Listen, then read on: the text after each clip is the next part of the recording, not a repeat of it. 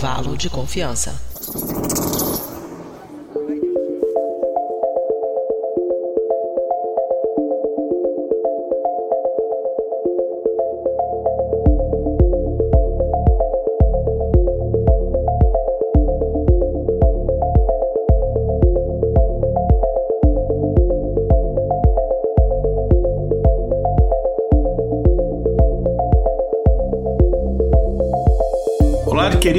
Queridos ouvintes do intervalo de confiança do Briden, eu sou Igor Alcântara, a gente está começando aqui mais um episódio nosso, um episódio especial, último episódio do ano, e um episódio bem diferente, como vocês já estavam imaginando, é um episódio que inclusive a gente está fazendo a transmissão para todo mundo, assim, é liberado não só para os apoiadores, e é um episódio também especial porque a gente está testando a primeira edição de um prêmio que a gente quer fazer anual, que é um, prêmio de ciência no geral e também para podcasts de ciência, por isso a gente quis até trazer pessoas de outros podcasts de ciência. A gente tem aqui, daqui a pouco eu vou apresentar o um representante de um podcast, inclusive eu acho que tem o melhor nome de podcast de ciência. Enfim, quem está acompanhando ao vivo já viu, já sabe quem é. Mas antes de eu apresentar e a gente explicar o que, que vai ser esse episódio e tal, eu vou só dar alguns recados rapidamente. Normalmente quem dá os recados é a nossa produtora Mariana. Hoje eu vou fazer os recados mesmo rapidamente. É basicamente para vocês nos seguirem nas redes sociais. No Twitter e no Instagram nós estamos como iconfpod, I-C-O-N-F. E você pode achar a gente no YouTube em youtube.com/barra intervalo de confiança. Ah, a gente tem alguns vídeos exclusivos lá que a gente quer voltar com mais frequência no ano que vem. E, enfim, a gente tem a nossa lojinha de camisetas, canecas e etc. que você vê lá no nosso site, intervalodeconfiança.com.br/barra loja. E lá tem informação para você se tornar apoiador dos episódios, textos que a gente publica, tá tudo lá no nosso site, beleza? Dados os recados, vamos lá. Gente, como eu falei no começo, esse é um episódio especial, então até vai ser um episódio menos formal, um pouco, apesar da minha, meu, no meu, minha roupa aqui, mais descontraído. E é um episódio em que a gente vai premiar, o, e assim, isso de acordo com os ouvintes do nosso podcast e de outros podcasts que divulgaram o link da votação, uh, o que os ouvintes escolheram como os melhores uh, do ano em ciência, em podcasts de ciência. Mas eu não estou sozinho aqui. Como eu falei no começo, a gente tem uma pessoa convidada que é a primeira, espero que a primeira de muitas vezes que venha gravar aqui com a gente. A minha ex-colega de Mundo Freak e colega de podcast de ciência hoje em dia, é, a, representando aqui o Dragões de Garagem, a Tupá Guerra. Oi, Tupá, muito obrigado por ter é, topado gravar aqui com a gente e bem-vinda. Muito obrigada, eu que agradeço o convite. Claro que, né, tô aqui tentando representar todos os dragões, são muitos. É, e, enfim, é engraçado, né, que eu gravo sempre lá no Mundo Freak e a gente recebe com uma certa frequência comentários, e-mails dizendo que porque o Mundo Freak é um podcast de ciência disfarçado e a gente não, não é, gente. Até tem o pessoal que trabalha com divulgação científica lá, mas não é de ciência. É. De ciência é o Dragões de Garagem. É outros podcasts. É, inclusive, assim, a gente, o, o Dragões de Garagem a gente já indicou aqui em alguns episódios, alguns episódios e o podcast no geral. E toda vez que a gente cita o Carl Sagan, a gente tem que indicar o Dragões de Garagem, porque, enfim, é um nome maravilhoso para podcast de ciência. a primeira vez que eu, cara, não sei quantos anos atrás, quando eu tive conhecimento do Dragões de Garagem, eu falei, cara, por que eu não tive essa ideia antes? Porque ideia, o nome é muito bom. mas assim, para um monte de gente quem não é do rolê acaba ficando meio perdido. Eu mesma fiquei perdidaça, assim. Eu achei primeiro que era um podcast de RPG, como boa parte das pessoas acha. Quando... mas eu gosto muito do nome também. Mas eu confesso, a gente tem uma vinheta tal, e tinha uma vinheta antiga. Quem ouviu os episódios mais antigões, e daí fala, tipo, dragões. E daí uma outra voz fala, de garagem. E era a minha vinheta favorita. Tipo, a vinheta agora é mais profissional uhum. e tal, mas eu gostava mais da outra. Muito legal. O, o Dragão de Garagem, inclusive, que tá aqui indicado em mais, em, em, mais categorias. Gente, antes de a gente começar a falar, a falar, dos indicados e a gente divulgar os prêmios e tal, enfim, só explicar para o pessoal como é que aconteceu esse processo. A gente teve essa ideia mais ou menos alguns meses atrás, mais um pouco, meio do ano, um pouco depois do meio do ano, e aí a gente colocou, digamos assim, uma votação aberta para as pessoas indicarem concorrentes, assim, pessoas para concorrer. Então a gente deixou lá aberto, tem, por exemplo, categorias melhor artigo científico do ano. O pessoal fez várias indicações, a gente pegou aqueles mais votados para depois participarem da votação e tal. Então a gente deixou aberto. É, a gente teve um número até bom de indicações. A gente acha que alguns, algum, talvez algumas categorias tenham assustado mais gente contribuir, mas a gente teve, assim, é, chegou a algumas centenas, assim, de indicações. É, e aí, essa foi a primeira fase, e depois teve a segunda fase que começou depois, que foi de fato a votação daqueles, dos indicados indicados com mais citações, a gente fazer a votação em si. Teve algumas categorias, você vê que eu resumi um monte de coisa numa coisa só, porque teve lá pesquisa da vacina da Pfizer, pesquisa da vacina da Moderna, não sei o que, a gente reúne tudo e coloca vacinas de Covid, porque no final é, é tudo dentro do mesmo assunto, né? Então, basicamente foi isso. A nossa ideia, isso aqui, esse ano foi um experimento, a nossa ideia no ano que vem, juntar a galera dos outros podcasts ciência e fazer uma coisa todo mundo junto, se o pessoal topar, obviamente. É, e aí a gente faz uma coisa, faz um período de indicações mais longo, a gente faz um outro, um outro esquema. Mas isso é só um experimento pra gente ver como é que funciona, ver se o pessoal vai, vai ter uma aceitação legal e tal, enfim, tanto dos podcasts quanto também dos ouvintes. E como a gente está transmitindo ao vivo, se o pessoal quiser fazer comentários na hora, a gente vai ler. Como, por exemplo, tem um comentário aqui, teve algum comentário pessoal dando uma boa noite e tal, mas tem um comentário aqui do Elvis, que ele falou de que a vinheta atual dos Dragões de Garagem é com o maior vozeirão da podosfera brasileira.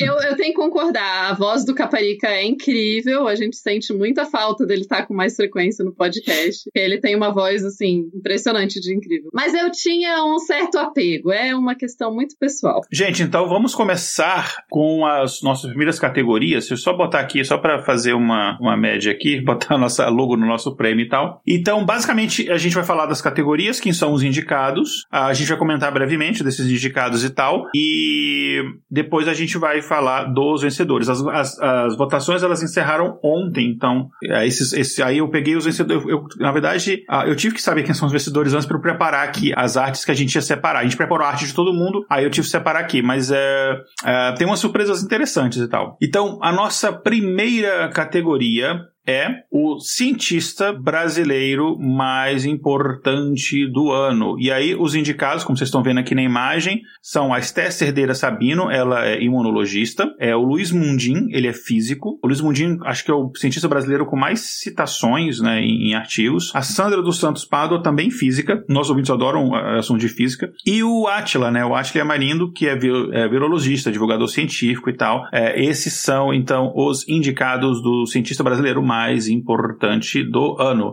Algum comentário antes da gente falar quem ganhou? Eu acho só comentar aqui que é interessante que a Esther tem um prêmio com o nome dela, né? É um prêmio para mulheres cientistas é do estado de São Paulo. Uhum. E eu acho isso muito legal, assim, especialmente quando a gente faz essas homenagens e essas coisas quando as pessoas estão vivas, né? Então, é muito legal. É. Bom, vamos então, vamos ver quem venceu esta categoria. Isso. Rufem os tambores, Rufem né? os tambores, atenção.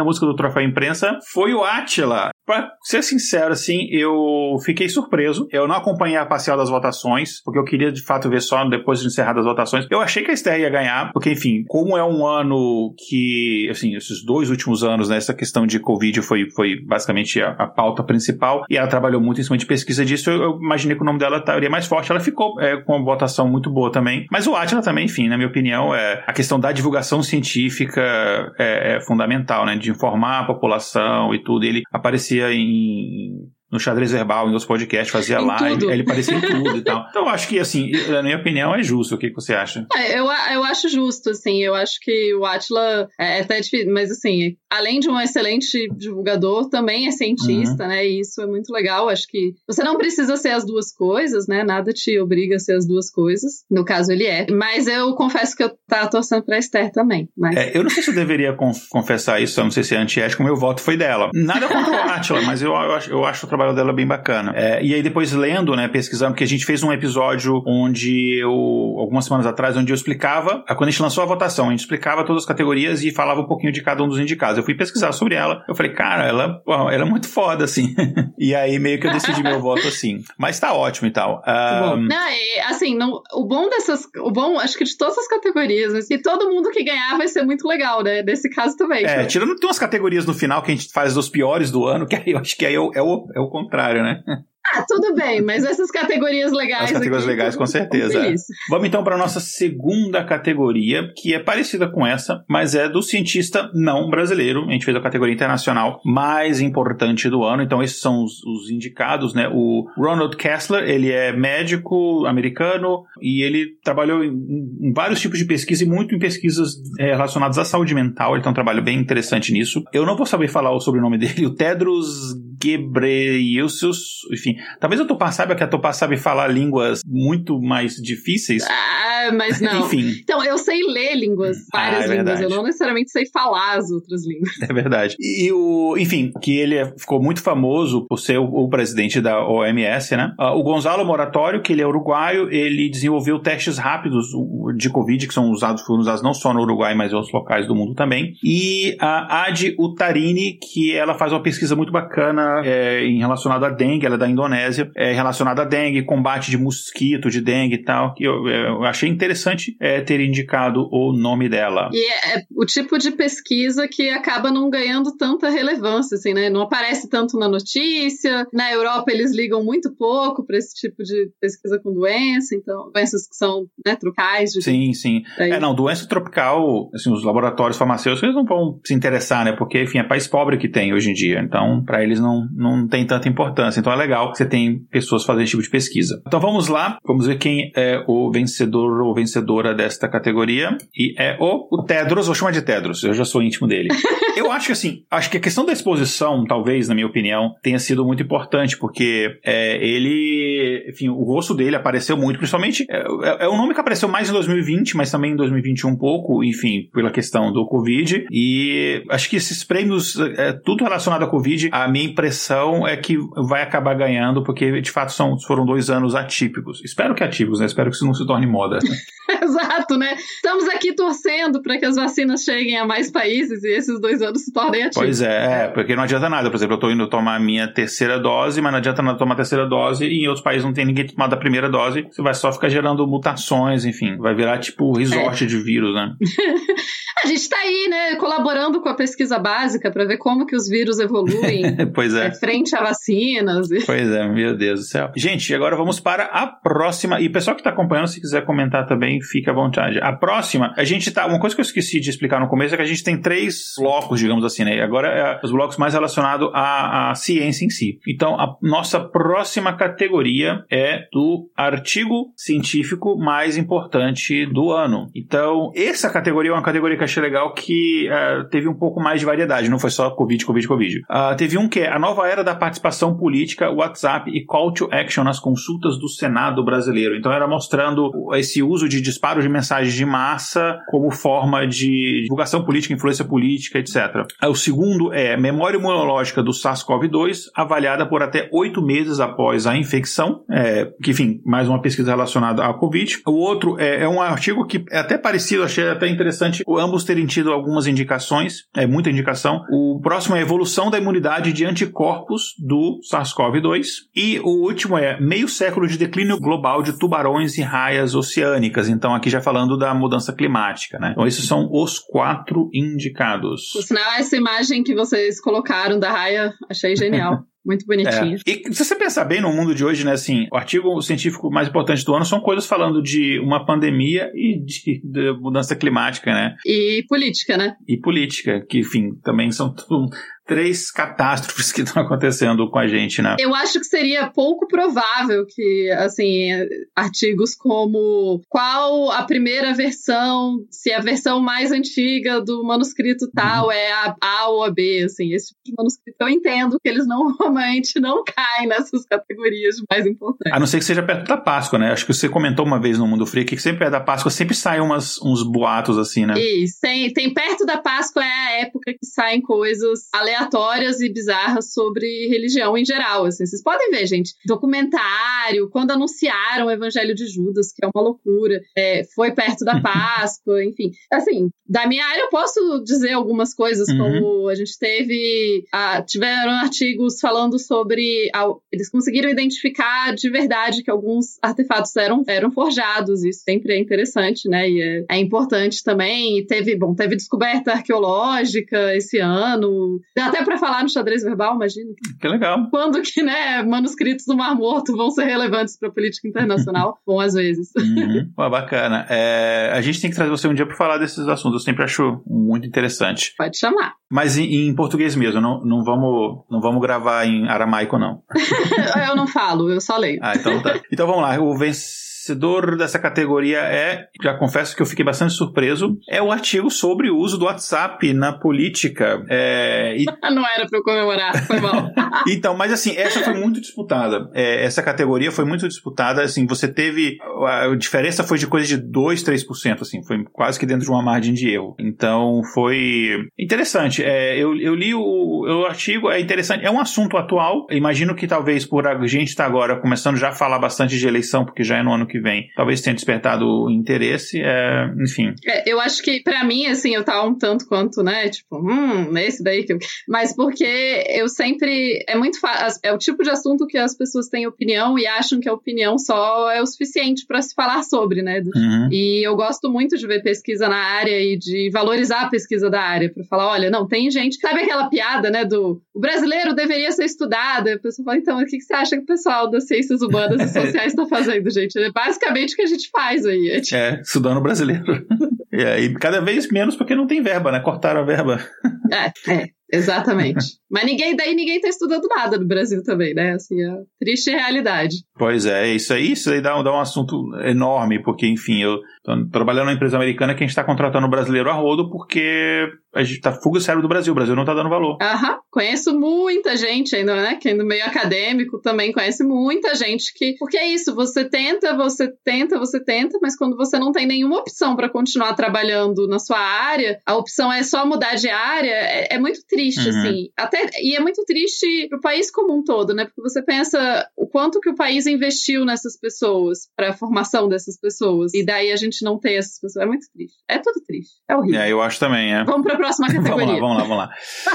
Então, vamos então para a próxima categoria. A próxima categoria é o fato científico mais importante do ano. Então a gente tem como indicados todas as pesquisas relacionadas à vacinação de Covid, enfim, é, vários assuntos relacionados a isso, né? A gente tem um que são avanços nas pesquisas de vacina contra a esclerose múltipla. a gente tem os estudos envolvendo partícula subatômica muon que desafiam o modelo padrão da física. Tem um que astrônomos propõem uma escala de detecção de confiança de vida para você conseguir investigar melhor a evidência de vida fora da Terra. Então eu achei interessante dos indicados que está bem diferente, né? Tem duas duas relacionadas à vacina, mas é, tá bem variado, né? Pois é, eu, eu gostei da variedade dos indicados e quanto que, né, assim, uma pequena amostra de como aconteceu muita coisa, embora o nosso foco seja Covid, infelizmente, mas como tem coisa interessante acontecendo. Sim, sim. O que eu achei muito interessante da. É, vou confessar que foi o, o, foi o meu voto, sabendo que eu acho que o fato mais importante do ano, é, na minha opinião, é de fato a vacina para a Covid. Mas eu considerei assim, falei, ah, eu acho que isso foi. Eu considerei meio que foi ano passado, porque foi meio que ano passado, mas é esse ano também, que esse ano de fato que começou a vacinação mesmo. Mas eu achei muito legal a questão da vacina da esclerose múltipla, porque ele mostra que, até pelas tecnologias novas desenvolvidas de RNA, vacina com RNA mensageiro, vai começar a surgir várias vacinas em testes nos próximos anos para várias, é, várias. A, gente, a vai começar a testar vacina para HIV, enfim, não usando necessariamente essa tecnologia, mas pelo desenvolvimento dessa tecnologia agora a gente vai ver muita coisa bacana surgindo. Então achei também interessante. E não estou influenciando votos de ninguém porque já, as votações já se encerraram, né? Então vamos ver quem venceu. O vencedor dessa categoria são as pesquisas de vacina para a Covid. Essa foi, a, foi de fato o, a categoria onde o vencedor venceu de mais lavada, porque, enfim, não tem como. É uma coisa que eu lembro que quando começou o lockdown em 2020, a gente fez um episódio só a gente batendo papo e contando o que, que a gente. a nossa perspectiva e não sei o quê. E é muito engraçado e vergonhoso voltar atrás, isso foi em março que a gente gravou de 2020, e, e ver como é que a gente errou feio e errou rude, né? Eu lembro das coisas que eu falei assim. é, eu, eu, duas coisas que eu errei assim que eu falo assim, gente, como eu fui inocente. E pior que no episódio falaram, e você tá sendo inocente. Eu falei assim, não, acho que a gente vai, vai entender melhor a comunidade, a gente vai ter que rever os valores, não sei o que, depois. Não, ficou a mesma coisa, não mudou nada. Ah, e outra é, coisa. Essa, eu digo que essa parte historiadores já estavam, tipo, ah, nunca, nunca que a gente aconteceu. Tem uma vez que teve essas coisas, a gente reviu nossos valores, nada disso, assim. Pois é. Mas eu também fui bem inocente com várias coisas, assim, no começo. Eu, eu jurei Olha aqui, um colega, eu tinha um colega de trabalho quando a pandemia não tinha nem chegado no Brasil ainda. E o meu colega era tipo, ele é quase um prepper, assim, porque ele tava já tipo, não, porque eu tenho três meses de comida em casa pra ficar em casa e tal. E daí eu fiquei tipo, velho. E daí e eu ouvia de umas outras pessoas umas ideias assim, do tipo, não, a galera tinha certeza que era o fim do mundo, assim, não, é importante ter armas em casa. Aí eu, tipo, não. Aí alguém virou e falou: você vai dar o tiro do vírus, por acaso. Pra que, que você quer arma? A pessoa tá vendo muito Walking Dead, né? Né, não, e daí, não, porque se tiver vacina, e daí, se você não tiver arma, alguém vai te matar para pegar vacina. Eu, tipo, por que, que você não toma vacina? Por que, que você carrega a vacina? Não, não adianta, não é amuleto pra você ficar carregando de um lado pro é outro. É tipo água benta pra matar vampiro, né? Né? Não, não é assim que funciona. Mas na época eu lembro que eu falei, eu falei, não, eu acho que tá tudo bem no Brasil porque o SUS é muito bem estruturado, embora muito subfinanciado. Eu falei, nosso sistema, embora a gente tenha um governo louco, a gente tem muita gente técnica decente no Ministério da Saúde. Porque eu trabalho também estudando o SUS, né? Assim, isso é meu trabalho de dia a dia, do, eu trabalho no museu. O que é verdade, né? É, e é verdade, o SUS realmente, cara, é aquela coisa, se não tivesse o SUS, tinha sido, nem sei o que tinha sido, mas ainda assim foi um tanto inocente da minha parte. É, a minha uma coisa que eu errei, que eu ainda, eu acho que todo mundo errou, e eu, mas isso eu fico feliz de ter errado, é que eu falava assim, ah, cara, a gente não vai ter vacina em coisa de 3, 4 anos, não vai rolar isso. E ainda bem que eu estava errado. Então isso é uma coisa, então até, é, acho que de fato, é, até justifica vencer o prêmio de fato científico mais importante do ano, porque a vacina, num tempo que foi essa vacina... É muito impressionante impressionante. É uma coisa é muito impressionante. Então, não, assim, e assim, esse rolê das vacinas, eu não sei se mais alguém aqui acompanha Law and Order, que é um seriado muito importante das pessoas Acho que eu vi um episódio só. É, eu acompanho todos. E daí eles fizeram uma nova, que é o, tipo, crime organizado, Law and Order crime organizado. E eles gravaram antes das vacinas efetivamente chegarem. Eles, eles gravaram depois que a pandemia já estava acontecendo, mas antes das vacinas chegarem. E eles imaginaram um mundo onde as vacinas eram muito poucas e os governos não conseguiram. Então é, é toda uma outra. E é muito interessante assistir, porque são eles. Quando lançou, as vacinas já eram uma realidade. Daí eles já tinham se tocado que o que eles imaginaram não ia rolar, assim, porque daí tem, tipo, crime organizado distribuindo vacina de graça, e daí as tretas do crime organizado, contrabando de vacina, e umas coisas assim que, tipo, nem rolou. Quer dizer, deve é. ter rolado, né? Mas assim, não. Mas não, não numa escala desse, é, desse tamanho, né? Então, enfim, é, então fica o nosso parabéns aqui para todo mundo que trabalhou em pesquisa de, é, de Covid. Nosso parabéns e parabéns de Newton aqui. Oh. Newton também está dando parabéns para. É, enfim, e de fato foi uma coisa muito importante. Agora vamos para a nossa próxima categoria, é, e que tem uma explicação essa categoria, por que a gente escolheu. O intervalo de confiança ele começou muito. Deixa eu falar com a categoria primeiro, né? É, que é a maior descoberta do ano em inteligência artificial. A gente fez uma categoria específica para a inteligência artificial. Daqui a pouco eu explico por que, a gente tem essa categoria. E os indicados são uma nova plataforma que pode suportar modelos de inteligência artificial de 120 trilhões de parâmetros, que é, é mais que a quantidade de sinapses que o cérebro humano possui. O segundo é o AlphaFold AI, que é uma plataforma do Google, é, prevê estruturas de mais de 350 mil proteínas, incluindo 98,5% das cerca de 20 mil proteínas do corpo humano. O terceiro indicado é um macaco que tem chips embutido no cérebro e joga videogame é, apenas com o pensamento. Fiquei com inveja do macaco.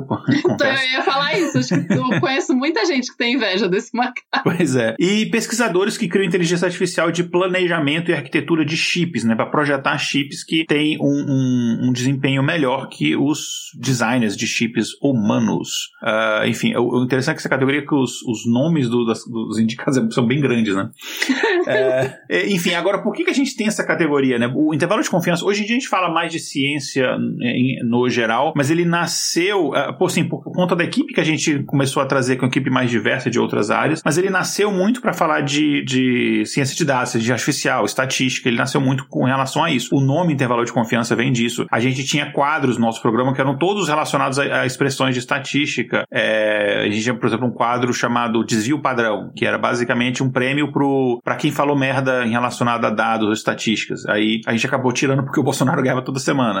é...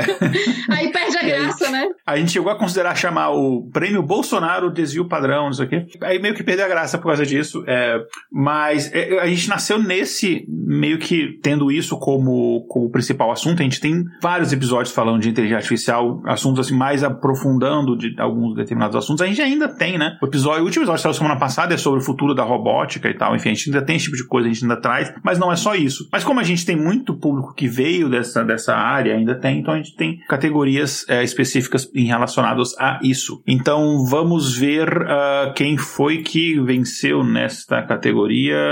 Quem venceu nessa categoria foi a pesquisa da AlphaFold, que, enfim, consegue é, simular, né, as, as... Não simular, ela consegue é, prever, simular as estruturas de mais 350 mil proteínas, é, incluindo 98% das proteínas do corpo humano. Então, é interessante, foi é, é uma, uma relação entre essa parte de, de inteligência artificial com a área médica, que inclusive acho que foi a única categoria, talvez, que eu tenha de fato votado, ganhou quem eu votei. Eu sou aquela pessoa que, há muitos anos atrás, quando eu assistia Big Brother, nunca a pessoa que eu gostava ganhava, eu sempre sou essa pessoa assim.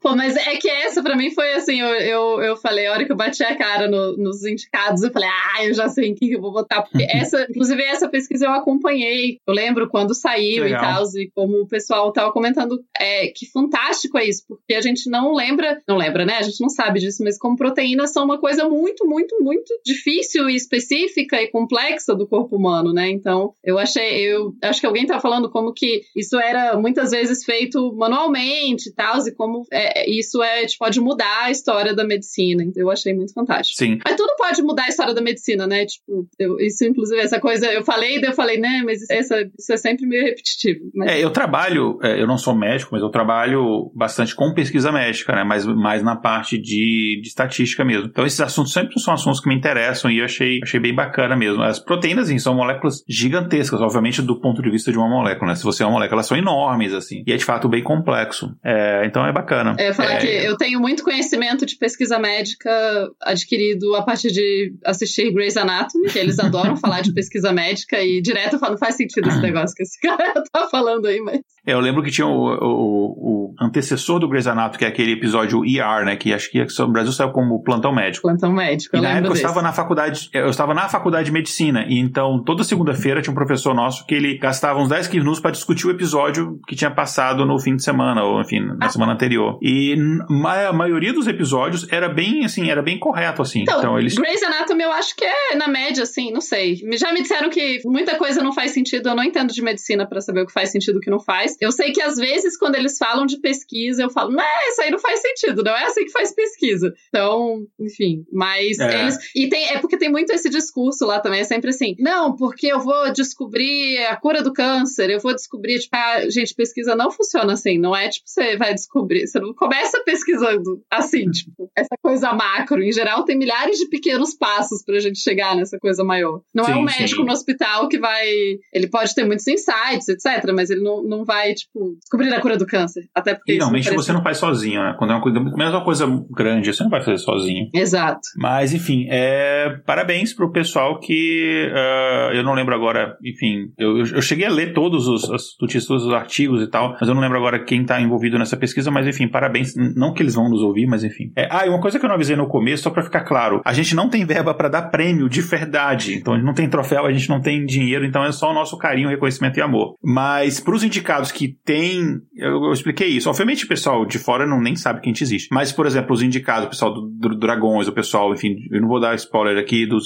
Não, é que não é spoiler, né? Porque tá, a votação estava aberta. E fiz os indicados de podcasts e tal, o pessoal que a gente tem mais acesso aqui do Brasil. A gente não consegue dar um prêmio de dinheiro, mas a gente tem o espaço aberto pro pessoal é, chegar aqui divulgar trabalho, enfim, o espaço está sempre aberto. E aproveitando, enfim, a gente encerrou a categoria de ciência, a gente vai falar agora a categoria de podcast. Então, aproveitando, antes de falar uma coisa, é uma opinião que eu tenho, que eu acho que é compartilhada pelos outros podcasts também, assim. Eu não acho que a mídia, porque o pessoal pensa que a mídia podcast ela segue muito a lógica que a gente está acostumado com a mídia tradicional. É, eu não acho que, por exemplo, o, o SciCast ou o Dragões ou o Naruhodo são concorrentes é, da gente. É todo mundo parceiro, assim, eu deveria ser. A gente acaba não, não tendo. É, o SciCast a gente tem um pouco mais de contato, que a gente sempre traz gente do SciCast para gravar aqui, porque eu gravo também com eles, então eu tenho um pouco mais de contato. Mas não há concorrência. Então, assim, eu fiquei muito feliz quando nossos ouvintes indicaram outros podcasts é, que não eram nossos. Eu fiquei, falei, pô, bacana, porque eles não ficam só na nossa opinião, né? É, que seria seria muito eu acho perigoso. Nessa coisa de. Tem, tem muito, em tudo que é assunto de podcast, assim, eu acho que é bem o que você falou, a gente fica mais feliz. Tem, falta gente para falar, falta gente. Tem, tem muita gente que pode ouvir, que gosta mais de ouvir. Às vezes você não gosta da voz de uma pessoa, às vezes você prefere. Tá ótimo, por isso que tem que ter mais podcasts falando de ciência, porque daí a gente tem uma variedade uhum. maior de vozes e de assuntos sendo abordados. E, cara, ciência é uma parada é muito grande para um podcast só abordar. Nenhum podcast da, da, da conta. Então,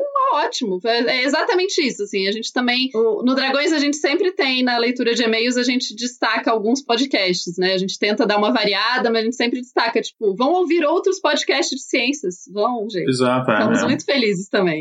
é, não, com certeza. Então, mas acho que acho que os ouvintes eles entendem isso. Não tem essa, essa coisa, uhum. assim, não existe isso, né? Não é assim, você não. Não é igual na televisão, você tem um horário que vai passar tal coisa, se você não vê aquele. Se você não. Se você estiver no programa, você não vai ver aquele. Aí há de fato um, uma concorrência. Mas aqui não, você tem a sua. Você escala, você escuta o podcast quando. Assim, eu escuto assim, uma quantidade assim, acima do saudável de podcasts por dia. Então.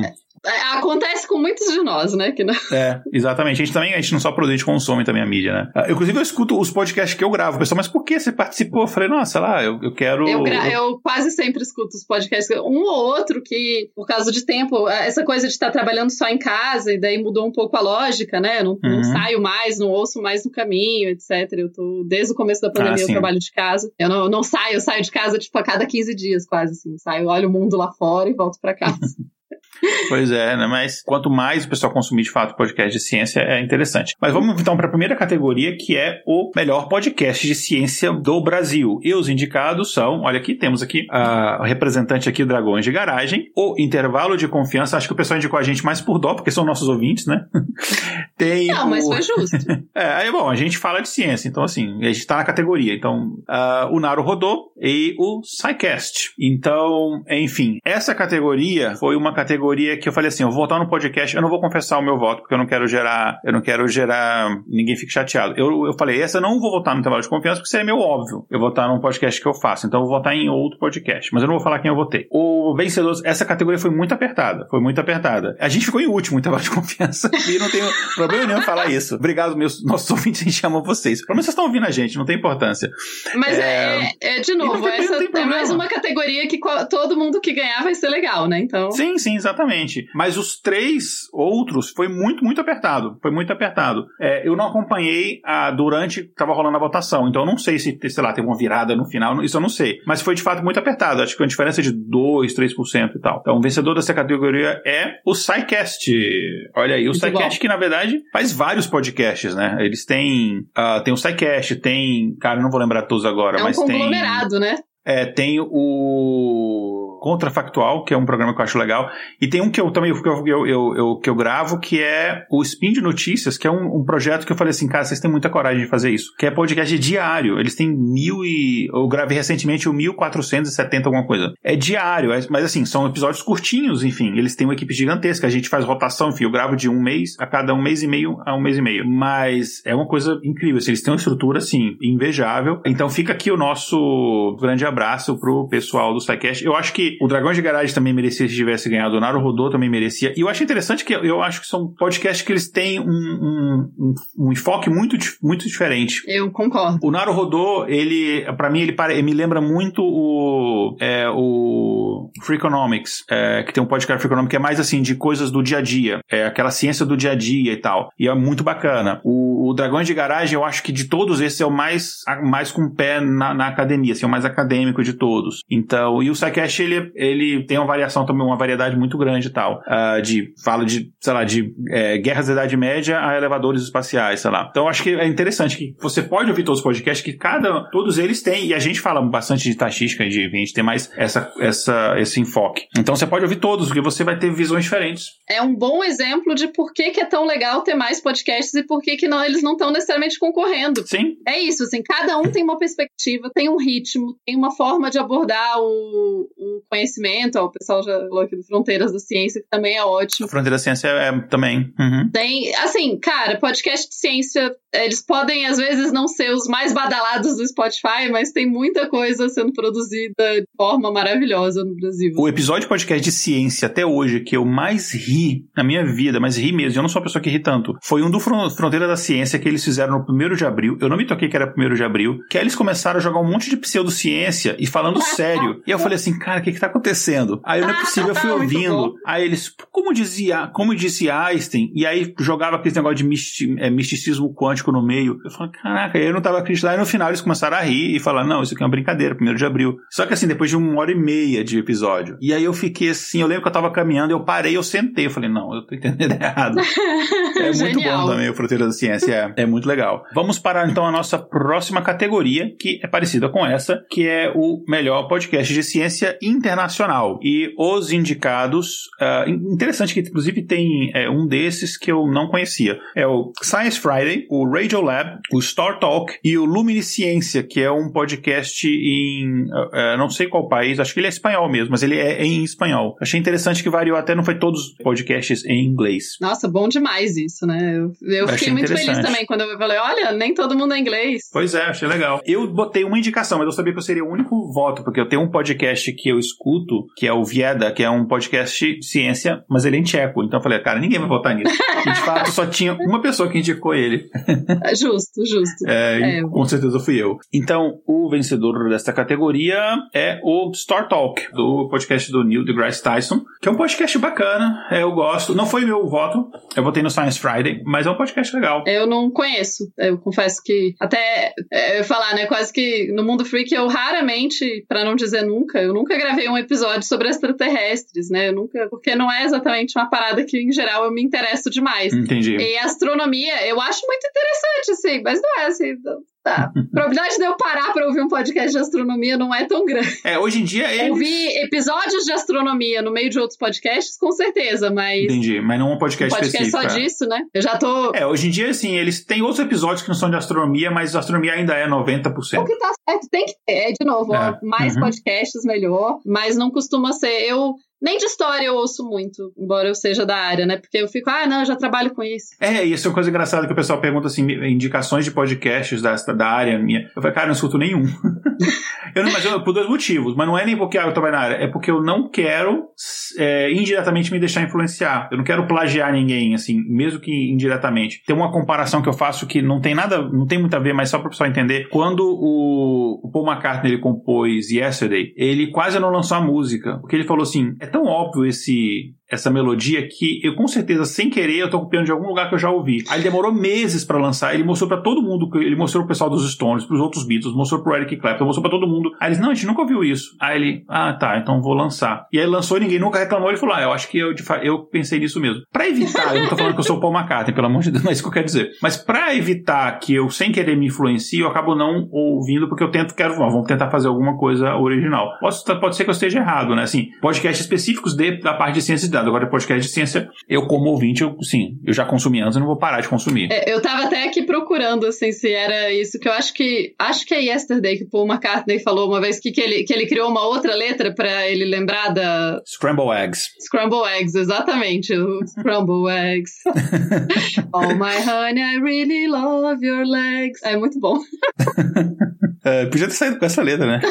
Acho que, a, vez eu bladi o blado era isso, né? Era uma letra provisória que foi, né? Já, né? Tá aí, tá tudo bem. Uh, agora vamos então para a nossa próxima categoria, ainda dentro de é, podcasts de ciência, é o melhor ou melhor apresentador, apresentadora de podcasts de ciência do Brasil. Uh, e os indicados são o Fernando Malta, o Fencas do SciCast, a Késia Nogueira aqui do Intervalo de Confiança. Eu acho que a Késia apresenta muito bem, também eu concordo. A nossa convidada de hoje é a Tupá Guerra do Dragões de Garagem e o Ken Fujioka do Naruhodo. Foi uma surpresa muito grande ser indicada, viu? Eu fiquei tipo. Eu, eu, assim, eu concordo, eu acho que você merece. Além disso, tem muito ouvinte nosso que te conhece, porque muito ouvinte nosso veio, por exemplo, do Mundo Freak. Justo, justo. Então... Mas foi uma surpresa ainda assim. Eu, eu nunca imaginei, assim, eu tava lá votando, eu falei, que eu? O que eu tô fazendo aí, gente? não, tira, né? não, é... não, eu acho justo Mas e tal. É, eu, já fiquei, eu fiquei realmente muito feliz só de ser indicada. Eu falei, ah, meu Deus, é muito legal isso. É, não, bacana. E, assim, eu, eu acho que. Eu gosto das suas participações no, nos dois podcasts, enfim, todo mundo freak quanto é, no Dragões de Garagem, eu acho que é, que é justo e tal. É, essa votação, ela foi menos apertada aqui do melhor podcast, mas não foi uma votação. Foi menos apertada, mas não foi uma votação assim, não foi tão de lavada e tal, não. Mas, enfim, e uma coisa interessante, antes de falar quem ganhou, é que, de novo, são os mesmos quatro podcasts que foram, é, foram indicados antes e tal, só que ah, os apresentadores desses podcasts. Então vamos lá, a pessoa que venceu foi o Ken Fujioka, do Naru Rodô. Muito, é... muito justíssimo, de verdade, assim. Eu gosto muito dele como apresentador. Eu acho que ele conduz muito bem. Eu também acho que Eu é. acho que a dinâmica dos dois é muito boa e, enfim, é merecidíssimo. É, eu acho justíssimo mesmo, assim. Achei muito interessante. Gostei, excelente. Parabéns, gente. Votamos bem.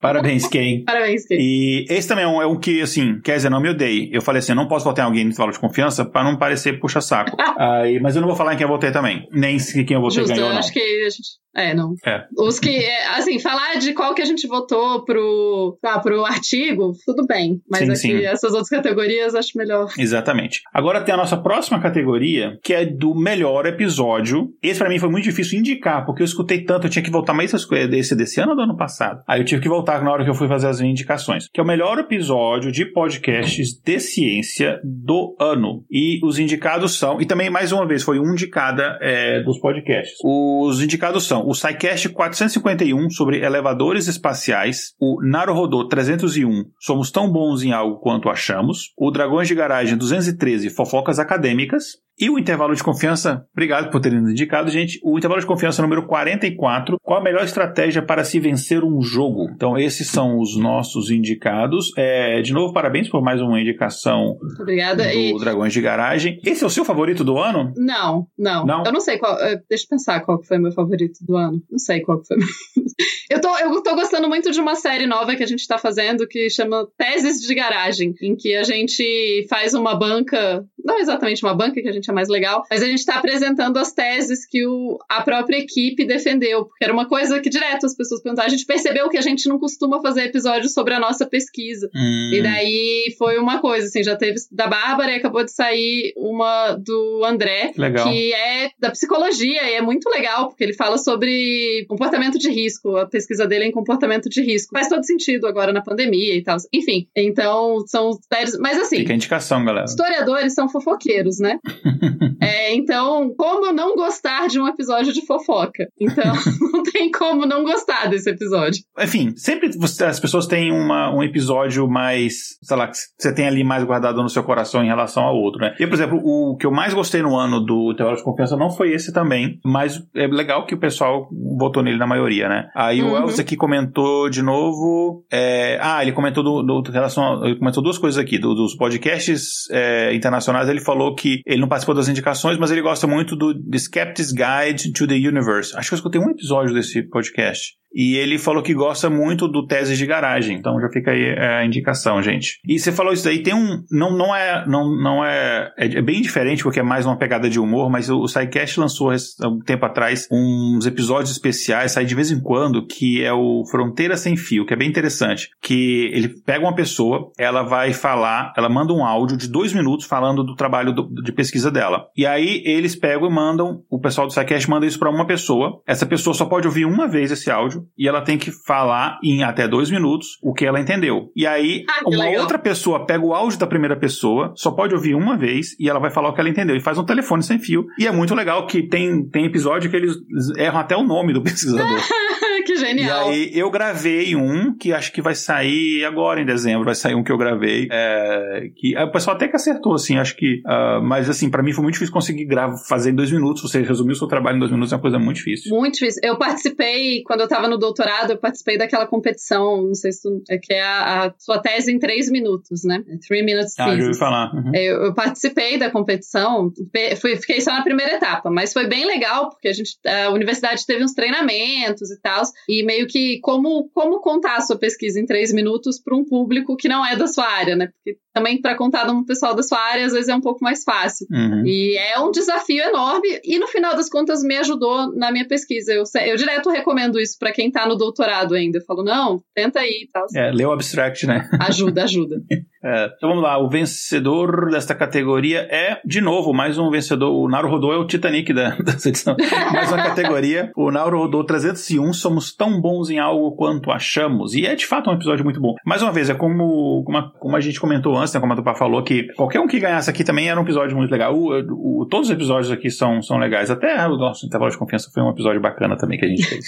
Até o nosso. Olha que besta. então, falando nisso, eu sabia, e aí que tem uma brincadeira que a gente fez aqui. Eu sabia que a gente não ia ganhar em nenhum desse, e ok, porque a gente tem, a gente é um, episódio, é um podcast muito mais novo, a gente tem uma quantidade de ouvintes muito menor, então a gente sabia que a gente não ia ganhar em nenhuma dessas categorias. Então eu falei assim, vamos criar uma categoria que a gente pode ganhar. Então tem a categoria o melhor episódio do intervalo de confiança do ano. Aí eu falei, não é possível que a gente não vai ganhar nesse.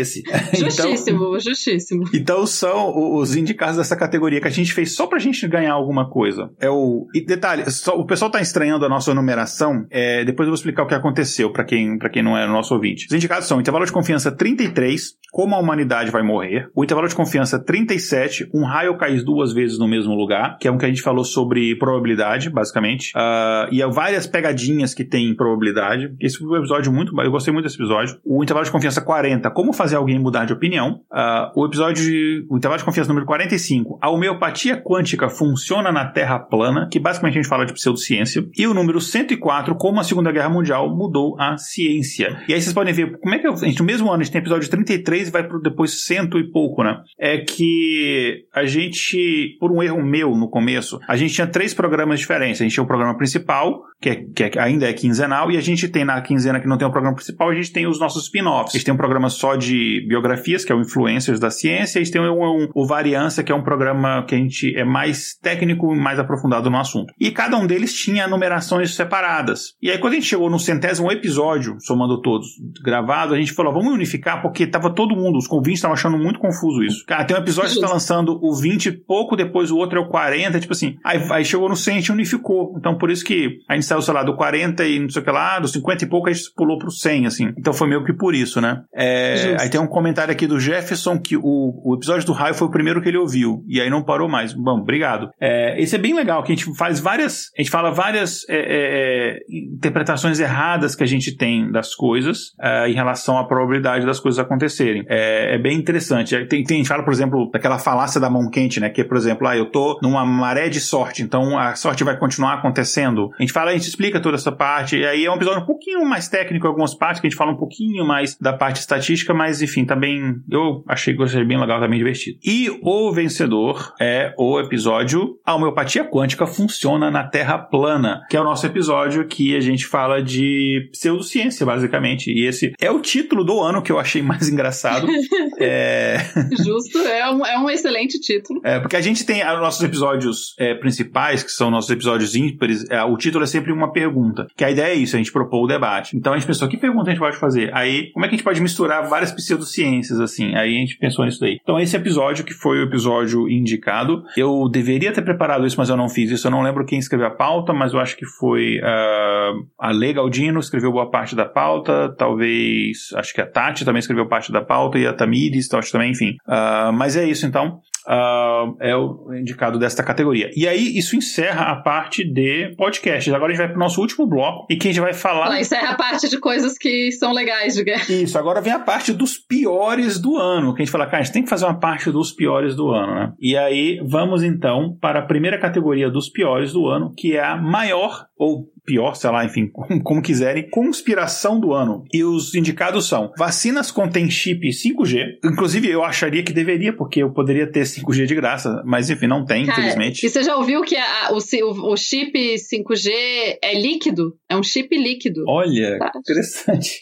Os caras têm umas tecnologias assim que, cara. É, são não... tecnologias fantásticas que a gente desconhece. Maravilhoso. Eles estão muito sempre frente do nosso tempo. É, vacinas fazem mal e não devem ser tomadas. Então, basicamente, todas as outras teorias que falam falam que vacinas são uma conspiração para poder matar as pessoas e tal, né? Então a gente tem duas relacionadas a vacinas. A pandemia do Covid foi organizada como forma de controle populacional, é uma outra teoria da conspiração. O pessoal fica dando muito Dan Brown, né, dá nisso. E a última que eu não sabia dessa conspiração até alguém indicar, eu tive que ir atrás para descobrir sobre isso, que é o Bill Gates criou uma neve falsa que queima ao invés de derreter. Qual que é a utilidade de uma, de uma conspiração é, Eu também dessa, não né? conhecia até, até votar. Eu nunca tinha ouvido falar uma neve falsa que o Bill Gates tinha criado. Eu falei, cara, neve falsa. Tipo, tem neve de verdade que, que derrete. Eu falei, tipo, sei lá, vapor é, já d'água, queima, né? né? Assim, será que... É. Qual, qual a lógica, gente? Não faz sentido. Normalmente vem de pessoas que não têm a menor noção de como ciência no geral funciona, né? Enfim, são muito boas essas. É, eu agora eu posso confessar meu voto, né? Eu votei na das vacinas fazem mal porque eu acho que ela é muito prejudicial para as pessoas.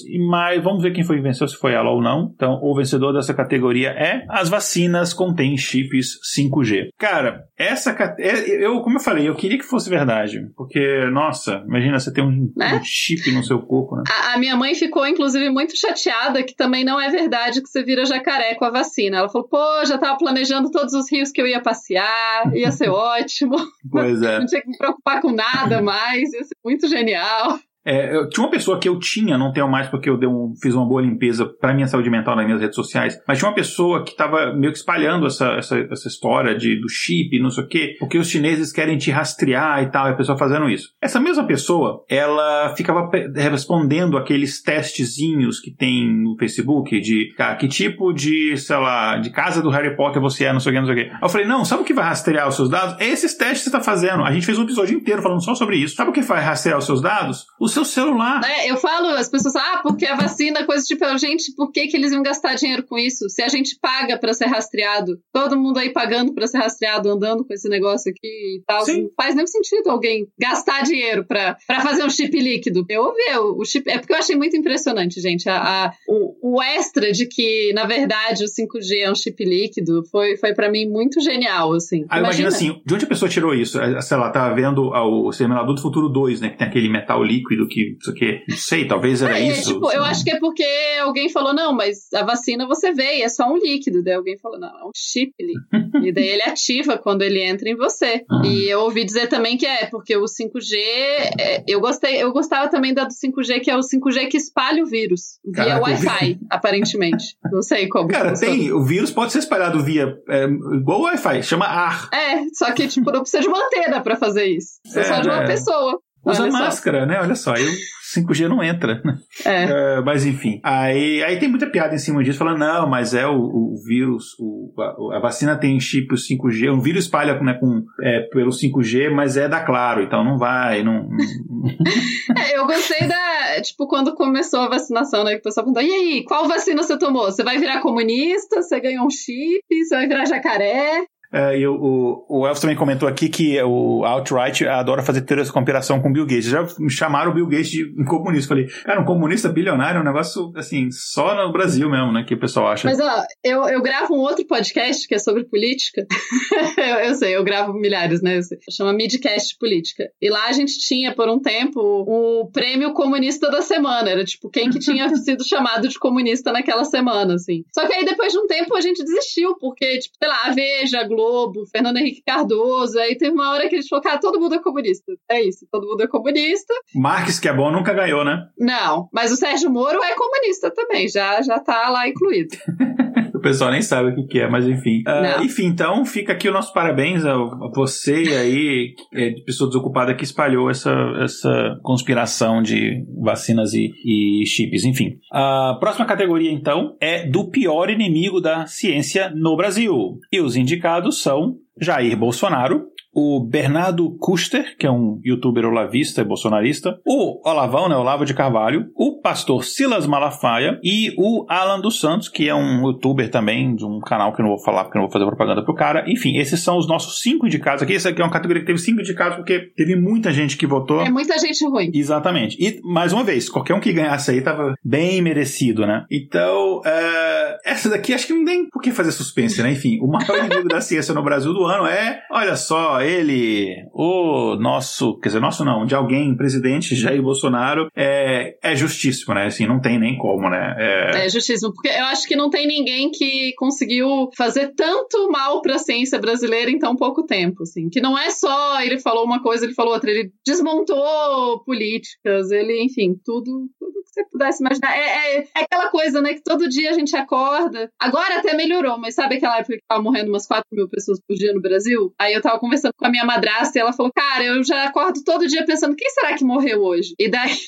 É, é, é, um pouco piada, mas é, assim, né? No caso, eu vou dizer que no caso eu tenho uhum. um certo direito, porque foi bem na época que meu pai morreu, então era disso que a gente tava meio que brincando também. E é a mesma coisa, tipo, qual será a coisa terrível que vai acontecer hoje? Todo dia a gente acontece uma coisa pior e a gente fica impressionado com a capacidade das coisas piorarem. Sim, quando a gente acha que chegou no fundo do poço, eles vão lá e cavam. Olha quem chegou aí. Olha só, ah, o Altair, sim. É, o Altair mandou aqui boa noite, por acaso indicaram o Naruhodô para os prêmios. Enfim, é sim, o, o, um grande abraço ao Altair. O Naruhodô, enfim, eu, meus podcasts favoritos, então obrigado a vocês. E se em duas categorias, vocês são o Titanic dessa edição do nosso prêmio. um, um grande abraço aí. Ah, é. passaram levando tudo que é prêmio. Pois é.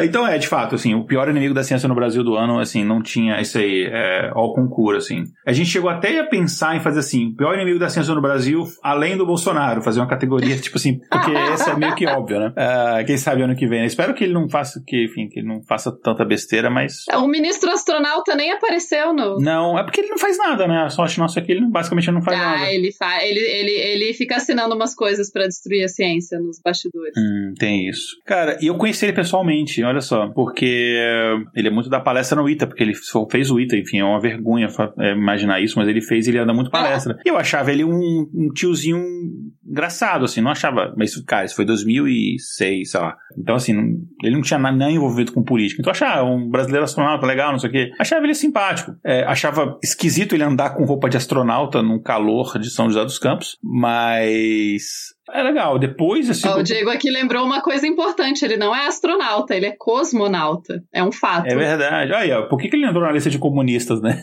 É verdade. Né? eu, a gente recebeu uma, um dia lá no museu, é, rapidinho, né? Eu trabalho no Museu do Tribunal de Contas da União. Então, às, na época que as coisas eram presenciais, eu acabava, às vezes, tinha umas visitas lá, e daí a gente tinha que receber, porque era o meu trabalho. Mas no caso do ministro, a gente só recebeu, a gente recebeu uma carta e ela estava finalizada com abraços espaciais. E eu nunca vou. é, ele deu um rolê, né? Tipo, ele tá se achando, sei lá, o Louis Armstrong, mas enfim. Luiz não, eu sempre confundo, é o Neil Armstrong. Vamos agora para a próxima categoria, que eu acho que é meio óbvio também. Eu, eu votei em outra pessoa, mas é meio óbvia também, que é o pior inimigo da ciência internacional. E os indicados são Donald Trump, ex-presidente americano, o Alex Jones, que é uma espécie de Olavo de Carvalho americano. É, tipo assim, ele é um, ele tinha um site lá, o Infowars, e canal YouTube e tal, enfim, ele espalhava, e foi ele que espalhou a tal daquela, aquele boato do Pizzagate, que na época da eleição da, é, da primeira eleição do, do Trump, né, contra a Hillary que. Nossa, esse, o, o Pizzagate traz pânico moral e pânico satânico, tudo junto, é muito ruim. Sim, e ele que espalhou, é, acho que foi São. Um dessas escolas que teve o tiroteio, não sei se foi São Bernardino, foi outra, que espalhou um, um boato que era tudo fake, que era tudo atores, assim. Extremamente, as, as famílias, inclusive as famílias processaram ele, por isso ele é, foi retirado de todas as mídias sociais, o site dele foi excluído, a conta foi, enfim, foi execrado, perdeu o patrocínio. Foi daquela escola que teve um movimento muito forte dos estudantes para acabar com, a, com as armas, né? É, exatamente, por isso que ele fez, né? Porque o pessoal é, acha que não tem nenhuma correlação, né? De você ter é, um monte de armas e você ter basicamente, até antes da pandemia, a gente fez um episódio sobre isso, né? De uh, se armas, mais armas trazem mais segurança. E houve um, um, assassinato em massa nos Estados Unidos todos os dias nos últimos cinco anos, assim, pré-pandemia, pelo é, menos. É muito surreal. É, é surreal, se pensar isso. Enfim, o próximo indicado é o Robert Kennedy Jr., que ele é um dos nomes desse movimento antivacina mais importantes hoje em dia. É, o casal, a Ty e o Ty e a Charlene Bollinger, que eles têm um negócio que é bizarro, que chama Truth About Cancer, alguma coisa assim, que eles falam sobre um monte de mentiras sobre câncer. E tem muito negócio de misticismo, de cura por, por oração, não sei o que lá, e a pessoa não faz um tratamento, enfim, é bizarro. E tem esse Sayer G, que é um guru de cura quântica, é, que, enfim, são os piores inimigos da ciência. Eu vou falar quem eu votei. Eu, eu votei no, no Robert Kennedy Jr., porque o Donald Trump, ele não era mais presidente esse ano. Então, se fosse ano passado, acho que sim, mas ele não era mais presidente esse ano. Eu acho que o, o anti-vacina no meio de uma pandemia é uma coisa muito grave. Então, o meu voto foi para ele. Mas. Mas quem ganhou foi o ídolo do nosso presidente, tomara em breve ex-presidente Bolsonaro, que ganhou foi o Donald Trump, né? O nosso famoso laranjão ganhou como maior inimigo, enfim. É, eu imagino que boa parte de quem votou não pensou tanto sobre a atuação nesse ano, né? Pensou, tipo, dos últimos das tempos. Das consequências, né? E, e, assim, e aquela coisa, né, que a gente fala que não existe mais tempo durante a pandemia, né? É tudo uma coisa só, assim. Eu, eu mesma, direto, esse ano, ano passado, eu não sei quando foi essas coisas, quando isso aconteceu. Tudo que aconteceu durante a pandemia já fica meio misturado na cabeça. Legal. É, vamos lá, e agora a gente tem a última categoria do nosso prêmio, que é a descoberta científica mais assustadora do ano. Então não é necessariamente o pior do ano, mas, enfim, a mais assustadora do ano. E os indicados são. E aqui é, é, aconteceu igual aconteceu com o Covid, só que com outra, outra temática. Se nada mudar, até o final do século, metade das florestas do mundo serão deserto. O que é, de, qualquer um desses aqui são bem assustadoras. é, eu ia falar que essa foi uma categoria que foi tipo, pô, não dá pra votar nos quatro, assim? É, exatamente, né? Dava até um episódio mundo freak isso daqui, né? Porque é bem. Crianças nascidas em 2020 terão de duas a sete vezes mais eventos climáticos extremos em comparação com pessoas nascidas em 1960. 10% das mortes globais entre 2000 e 2019 podem ser atribuídos a temperaturas extremas, seja calor ou frio, e esse número tende a aumentar, ou seja, uma coisa que já rolou, 2019 já rolou. E o último é, cientistas anunciam a criação do primeiro embrião híbrido de macaco e humano, que assim, passa todas as fronteiras da, da ética ali, né? Enfim, a gente tem uma que não é relacionada à mudança climática, mas outros três são relacionados à mudança climática. É um assunto, a gente gravou um episódio que demorou pra gente gravar, porque é um episódio que a gente demorou muito para preparar, que eu falei, cara, acho que o episódio talvez seja o mais importante que a gente gravou até hoje, uh, e talvez o mais importante a gente vai gravar sempre, assim. Uh, a gente fala sempre isso, a mudança climática é real, ela está acontecendo, é, um, é, o, é o assunto mais importante da humanidade, a, além da pandemia, mas é o assunto mais importante da humanidade a médio e longo prazo. Assim, se nada mudar, o que já algumas coisas aos poucos estão mudando, mas se, se não mudar com, no ritmo que precisa mudar, a humanidade ela vai, estar em, vai viver em condições muito mais extremas ainda neste século. Não é uma coisa que vai acontecer, sei lá, ah, o Sol vai engolir a Terra daqui a 4 bilhões de anos. Não, é tipo, os nossos filhos, para quem tem filhos, vão enfrentar essas coisas e nós vamos enfrentar muitas dessas coisas. É isso que eu falar, nós vamos enfrentar muitas dessas coisas, né? A gente não precisa nem a outra geração, assim. Pois é, enfim. Então tem três aqui. Qual, é, basicamente era o seguinte, ou a questão do, do o híbrido macaco humano, ou qual das três de mudança climática é a mais assustadora delas, né? Então vamos ver quem venceu, então, foram a, é, enfim, se nada mudar, até o final deste século, metade das florestas do mundo serão desertos. Diga-se de passagem, isso inclui a Amazônia, tá, gente? É, no caso, metade das florestas é tipo metade do mundo inteiro, né? Não só de lá ou de cá, enfim. É, então você imagina as consequências que isso vai ter no clima no geral, isso você vai acelerar o aquecimento do planeta, você com esse processo de desertificação. E eu tenho, tem uma coisa, tem um dado muito interessante que sempre quando o pessoal fala assim, nossa, mas tem aquecimento, é uma coisa que me irrita bastante, o pessoal fala assim, mas tem aquecimento global, como se até no frio recorde no Brasil ou em outros lugares. Aí eu tava lendo, eu comentei, comentou isso no, episódio que a gente falou, inclusive, de, de mudança climática, que a gente comentou o seguinte: é verdade, sabe o que está acontecendo? Está derretendo as calotas polares esse, essa massa de ar frio está vindo para cá. É isso que está acontecendo, por isso que está mais frio, porque o planeta está aquecendo e a gente está derretendo. Então todo aquele frio que estava concentrado nos polos está vindo para cá. Uma hora vai derreter tudo e a gente já perdeu, se eu não me engano, não, até 2030, a estimativa é que a gente vai perder metade dos corais do mundo. 2030. Que maravilha! Cara, 2030, a gente está a gente está quase 2022. É daqui a oito anos. É muito pouco tempo. Eu até vi esses dias um, um pessoal que estava desenvolvendo um, corais falsos que podem ser impressos para tentar, tentar reduzir. Daí tem todo o um negócio de design, que seja uma parada que a vida marinha tem interesse em morar, né? Porque não, é assim, e que o material possa ficar no fundo do mar, etc, etc, etc. Mas é, é isso. É aquela coisa de que as questões climáticas, elas não são mais uma coisa do futuro, né? Elas estão uhum. aí, estão acontecendo, tá dando ruim. Sim, sim. E eu não queria encerrar o programa numa bad vibe, é. mas enfim, existem soluções. Elas existem, a gente precisa ter isso como assunto. É uma coisa que eu, a gente fala muito aqui no intervalo de confiança. Gente, a gente, inclusive, o próprio episódio de, de pseudociência a gente se relutou muito a fazer, porque a gente fala o seguinte, gente, a gente tem problemas do século XXI muito urgentes que a gente tem que debater. Que a gente, eu tava, a gente tava meio sem paciência de ficar debatendo problemas dos séculos passados. Tipo, não vou ficar falando terra plana. Tipo assim, não é um assunto, não, não criar a falsa impressão de que é um debate na comunidade científica do formato da. Não, não que há. é uma parada importante, né? Que a gente tem que debater. Tipo. Não, isso é, cara, os gregos, egípcios já,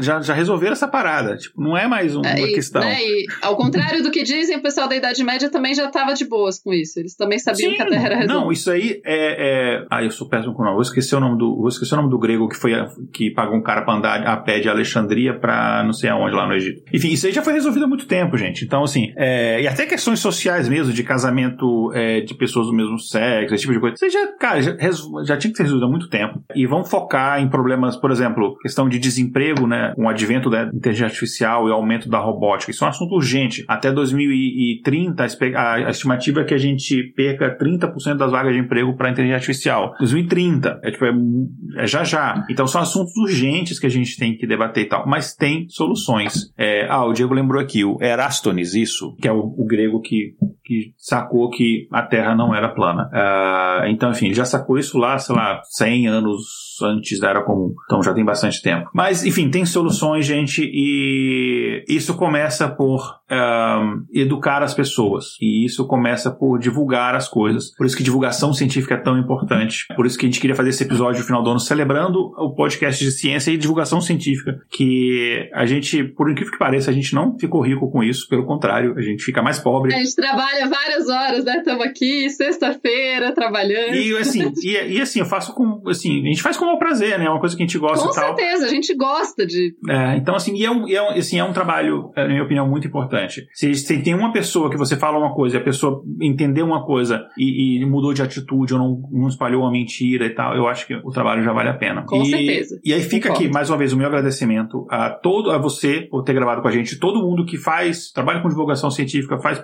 não só podcast de ciência, mas que fazem tirinhas, é, textos, vídeos é, de, de divulgação científica. Quem sabe no futuro, quando a gente faz o prêmio de fato, é, juntando todos os podcasts, a gente pode até é, fazer é, outras categorias, incluindo outras áreas de divulgação científica, uma coisa que a gente pode pensar. E Com certeza. Fala do Dragões de Garagem pro pessoal, deixa aí, fala, explica do projeto. E se você quiser falar também dos outros projetos, enfim, o espaço é seu. Tupá. Muito obrigada. Então, o Dragões de Garagem é um podcast de divulgação científica, no qual a gente, tem, a gente entende ciência de uma forma muito ampla e a gente tenta incorporar as mais diversas áreas do conhecimento acadêmico, do conhecimento produzido nas universidades. A, a gente tá, tem uma equipe muito variada e a gente traz temas é, de tudo que vocês imaginarem, de telescópio a metodologias na área de história. Tá pra, não saiu ainda esse, mas assim, a gente tem temas muito variados e a gente publica a cada 15 dias. A gente agradece todos os, os ouvintes e todo mundo que quiser ir lá ouvir a gente.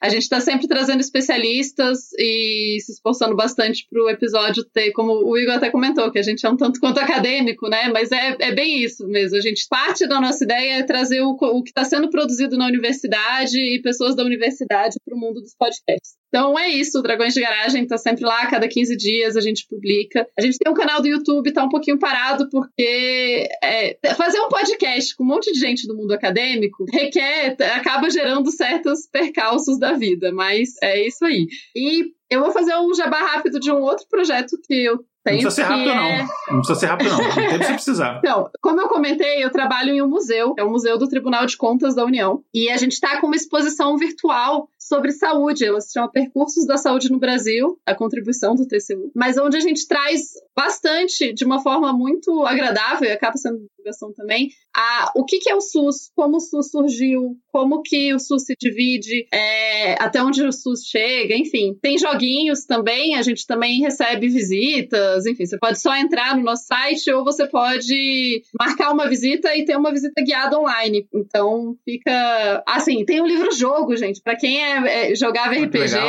tá, tem um livro-jogo sobre saúde que eu que escrevi, e com outros colegas de lá. Tem PDF, é um PDF clicável, você só clica e joga, enfim. É, fica então a dica para achar a gente joga no Google Percursos da Saúde no Brasil, que você vai encontrar o, o nosso site. E eu acho que é isso, sim. É, a gente fica muito feliz com todas as visitas. Acaba que, é, como é um museu institucional, né, dentro de um órgão público, etc., a gente nem sempre tem tanta chance de divulgar por aí, mas é, é um trabalho que a gente fez com muito carinho. Ah, Nesse momento, né, conheçam mais sobre o SUS. É, manda para mim todos os links que a gente vai colocar, gente, tudo no post do episódio. O episódio oficialmente no post bonitinho no site sai, como a gente sai, os nossos episódios são todas as quintas, então sai dia 16 de dezembro. É, a gente tá gravando aqui na sexta, dia 10, então já sai semana que vem o episódio. E aí vai ter todos os links lá. Aí se você tá ouvindo esse episódio depois que já saiu no feed, vai estar, tá, enfim, só entrar no nosso site lá, vai estar tá todos os links lá para vocês verem, tá bom? Ah, hum. Então, é isso. É, obrigado para todo mundo que tá acompanhando aqui ao vivo, pessoal que tá ouvindo depois. É, Tupá, muito obrigado. Manda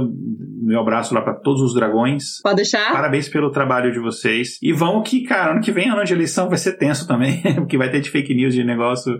É, enfim, vamos lá. Por sinal, a gente, no Dragões tem episódios sobre voto, tem episódios sobre, é, sobre Constituição. Vale a pena ouvir para já gente, se preparar para o ano de eleição e entender um pouco mais, né, do que, que é, por que, que o voto é obrigatório no Brasil, etc. É, esse, esse episódio que a gente está lançando agora é o nosso último do ano, é que a gente vai precisar tirar férias para ganhar energia, porque a gente sabe, até porque assim, a gente fala muito de estatística, esse tipo de coisa. Então, vai, negócio de pesquisa eleitoral vai ter um monte de coisa que a gente vai acabar é. tendo que cobrir. Então a gente precisa, não, vamos, a gente precisa descansar, se preparar psicologicamente. É, ah, enfim.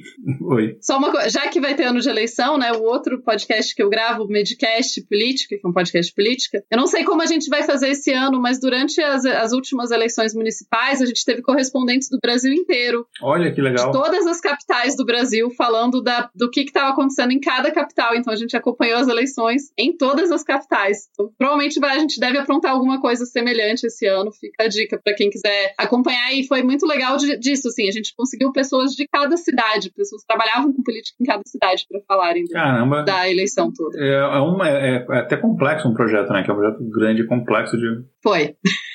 Mas, é isso aí, parabéns. Sorte, a Podosfera existe para ajudar e para né, indicar as pessoas, etc. É, isso então, então, mais uma vez, obrigado. E, gente, para quem tá ouvindo esse episódio depois no feed, enfim, é um. É obrigado por ter acompanhado a gente durante esse, todo esse ano. É, espero contar com todo mundo no ano que vem, não só a gente, mas também, como eu falei, no Dragão de Garagem, no SciCast, no Naro Rodou, todos os podcasts de ciência, ok? Um abraço, gente. Tchau, tchau. Nashla Danol. Tchau.